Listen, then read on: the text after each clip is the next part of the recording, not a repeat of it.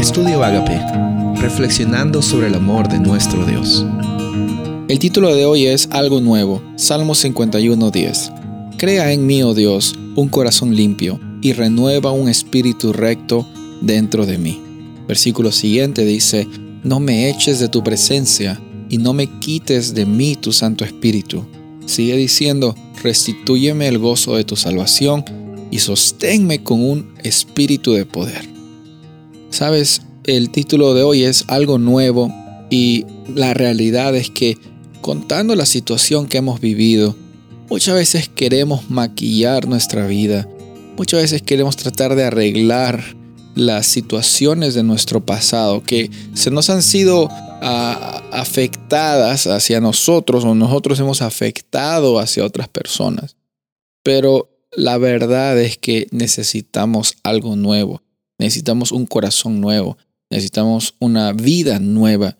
Y esa vida nueva y ese corazón nuevo solamente vienen cuando Jesús habita en nosotros, cuando aceptamos ese sacrificio y cuando vivimos día a día por fe, creyendo de que somos nuevas criaturas, somos nuevas personas. Esa persona que antes robaba ya no es esa persona, ya no es un ladrón.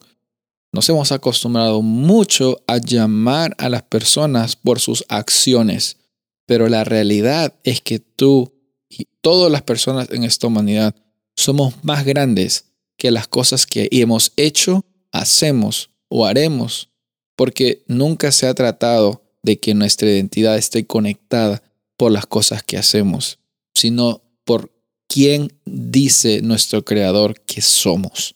Y cuando nuestro Creador nos dice que somos hijos e hijas, herederos de una promesa de eternidad y de abundancia, por fe nosotros creemos y vivimos de acuerdo a eso. Nuestro pasado ya no cuenta. Tantas veces nos gusta contar historias de las personas que están pasando por situaciones difíciles y las maquillamos como decir, vamos a orar por esta persona que está pasando por X, Y, Z, pobrecito, pobrecita que está pasando. Y, y la verdad nos dejamos llevar y ponemos etiquetas a las personas simplemente por lo que están pasando. Sabes, nosotros somos más grandes de lo que hemos hecho. Tú eres más grande de lo que has pasado. Tú eres un hijo y una hija de Dios. Y así como David pidió un renuevo de corazón, un renuevo de espíritu, Dios te ofrece también ese renuevo, ese algo nuevo. Y desde ese momento, por fe, tú y yo declaramos que ya no somos esa persona. Los sentimientos de rencor, de, quizás un momento que te has sentido traicionado, quieren quizás tocar la puerta de tu vida, pero tú ya no eres esa persona.